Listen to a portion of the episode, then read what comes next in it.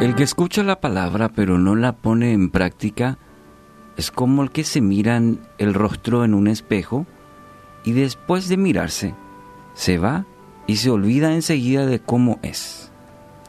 Pero quien se fija atentamente en la ley perfecta que da libertad y persevera en ella, no olvidando lo que ha oído, sino haciéndolo, recibirá bendición al practicarla. Santiago 1, 23 al 25.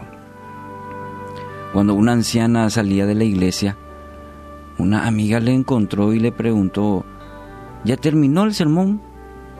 No, le respondió la anciana, todavía.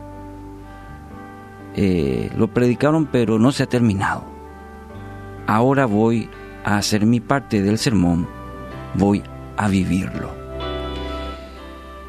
Amigos, la gran ventaja que tenemos hoy en día es que tenemos mayor facilidad para acceder a la palabra de Dios, ya sea de manera impresa, digital, incluso uno puede tener mayores recursos como prédicas, estudios, reflexiones.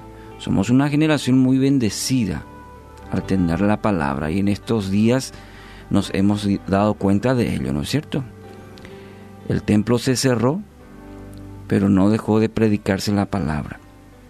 La palabra a través de la tecnología llegó o llega a muchos hogares, sigue alimentando a, través de la tecnología. Somos bendecidos por ello. ¿eh?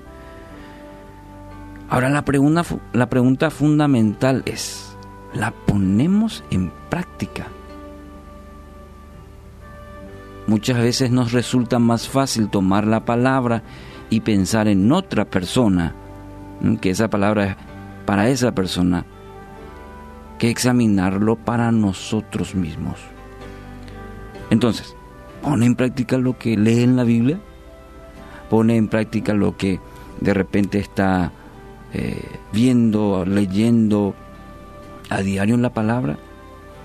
La eficacia de nuestro tiempo invertido en el estudio de la palabra de Dios puede medirse por el efecto que tiene en nuestra conducta y nuestras actitudes. Ahí se evalúa, ahí se pone, se mide si realmente está causando efecto en nuestra vida.